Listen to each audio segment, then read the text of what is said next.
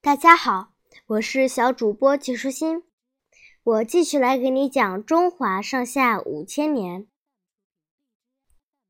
尧舜禅让，传说黄帝以后，尧被推举为部落联盟的首领。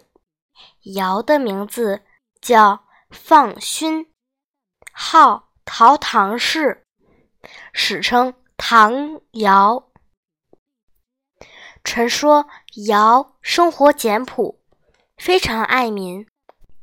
他住的是茅草屋，吃的是野菜汤，穿的是破衣服。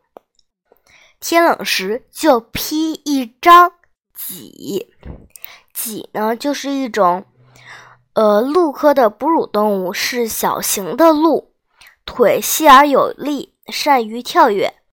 呃，通称呢是。己子，天冷时就披一张麂皮御寒。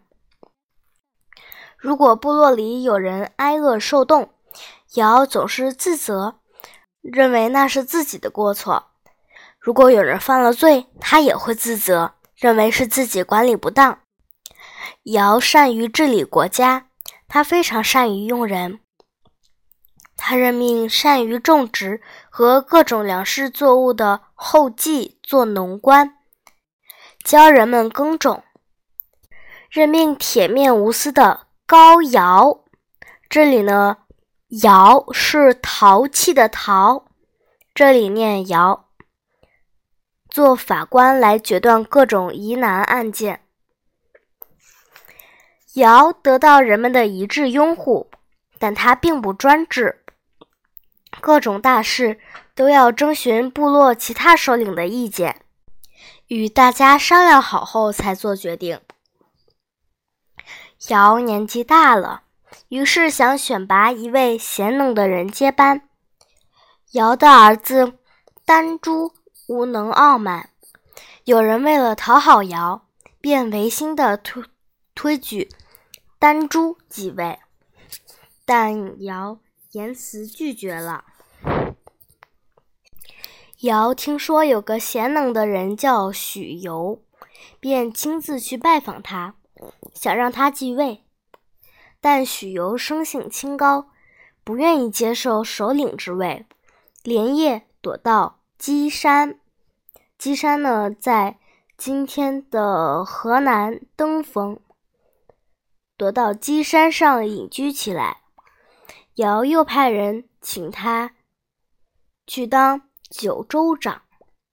许由听说之后，赶紧跑到饮水边，捧起河水洗自己的耳朵，表示不愿意听到让他做官的话。后来，大家只好推荐舜接替帝位。舜姓尧，传说眼睛中有两个瞳仁。所以取名重华，号有余氏，史称虞舜。舜的父亲叫瞽叟，是个盲人。舜出生后不久，母亲就去世了。后来，瞽叟又娶妻生子。舜的父亲和继母都宠爱后来生的孩子，百般虐待舜。但舜依然很孝顺他们，也很疼爱弟弟，所以大家都称赞舜是孝顺贤德之人。但是舜的家庭还是容不下他，他只得独自到骊山下耕种。骊山呢，具体位置现在的说法不一样，流传最广的是在今天的山东济南千佛山。舜的良好德行让周围的人深受影响，使他们都变得谦恭有礼。人们很乐意和舜住在一起。在舜耕种的那个地方，第一年就形成一个村落，第二年变成一个集镇，第三年就变成一个大都会。尧听说了舜的事情，对他很满意，但为了确保继承者能真正管理好部落联盟。他决定还要进一步考察舜，于是尧把自己的女儿娥皇和女英嫁给舜，让他们监督舜的一言一行，舜的地位因此变高了。但他还是一如既往的孝顺父母，关爱弟弟。舜的父母、弟弟觊觎舜的财产，想尽办法要谋害舜。觊觎就是希望得到，多指不该得到的东西。一次，他们让舜帮助修理粮仓。当舜爬上仓顶时，他们就撤掉梯子，并在下面放起火来。幸好娥皇和女英事先识破了他们的阴谋，让舜穿上了特制的防火衣，使舜化险为夷。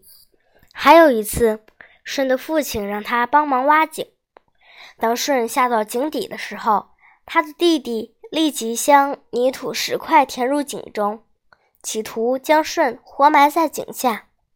等他把井填上后，以为这次舜肯定必死无疑，他的财产都归自己了，就跑到舜的家里，洋洋得意地取出舜的琴弹了起来。谁知舜在井下竟化作一条游龙，从另一个井口钻了出来，安然回到家中。舜若无其事地与弟弟交谈，毫无记恨之意。从此，舜的家人终于幡然悔悟，不再加害他，一家人变得和睦起来。尧对舜的表现非常满意，于是将舜召到身边协助自己工作，以培养他的治国能力。舜一做就是二十年。每一件事都做得很好，深得民心。尧在传位给舜之前，对他做了最后一次考察。尧让舜独自一人，在一个大雷雨即将来临的时候走进深山，看看他能否单独走出这座山林。雨山中密林高耸，毒蛇猛兽成群出没。虽然舜孤身一人。但他毫不畏惧，毅然走进山里。据说毒蛇猛兽见了舜，全都自动避开。暴风雨来了，森林里一片黑暗，到处是电闪雷鸣、狂风暴雨。但舜还是毫不退缩，最后顺利的走出森林，回到了部落。此后，尧。放心的把首领之位交给了舜，这种让位的方式，历史上称为禅让。舜不负众望，在担任首领的十几十年中，把国家治理得非常兴旺。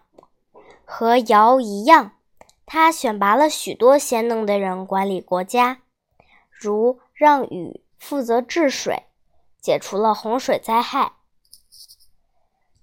舜晚年到南方巡视，中途病死在苍梧。苍梧呢，就是在今天的湖南、广西一带。噩耗传来，人们悲痛无比，娥皇和女英更是痛不欲生。他们急忙去寻找舜的尸体。赶往南方的路上，他们泪如泉涌，他们悲伤的眼泪洒在竹子上。竹子便染上了斑斑泪痕。后来，人们把南方这种带有斑点的竹子称为香妃竹。当他们乘船渡湘水的时候，船被江浪打翻，他们不幸淹死在江中，后来成为湘水之神。舜有一个儿子叫商均。但舜同样没有把地位传给儿子，而是传给了治水有功的大禹。尧舜禅让的故事，在我国古代堪称一段佳话。人们认为尧舜是道德完美的圣人，把尧舜时代看成是理想的大同社会。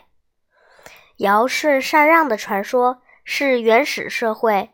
末期，氏族民主制的反应。今天的内容就是这些啦，小朋友，拜拜。